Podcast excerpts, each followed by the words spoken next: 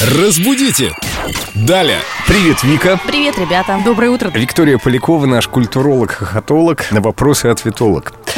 А, Вопросы вы задаете в официальной группе Эльдо Радио ВКонтакте. И вот еще один вопрос. Лен, процитируй, пожалуйста. Прошу помочь разобраться со словом «счеты». Счеты, на которых считали раньше, с костяшками.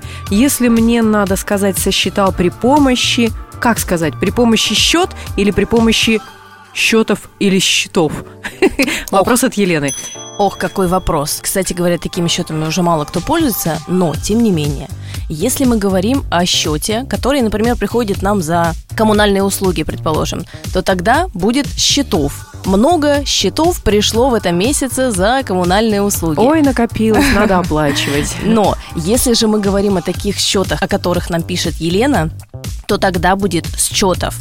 То есть не счетов, а счетов. Счетов. Да, две точечки над нашей любимой буквой Е, и тогда ударение, соответственно, падает на счетов. Много счетов Мгм. пришло к нам сегодня с утра. И мы имели в виду счеты с костяшками. Да, счеты с костяшками. Кто-то из наших слушателей даже не представляет, как это выглядит. Вот я тоже об этом подумала, кстати. Ну, это можно прогуглить.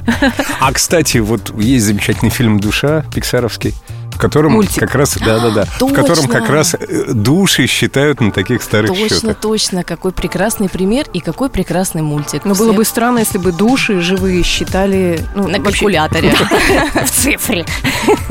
Спасибо, Вика. Елена, вам спасибо за вопросы. Оставляйте их в группе Эльдо Радио ВКонтакте. Друзья, там же есть еще Дмитрий, Наталья, Анатолий. Пишите нам все.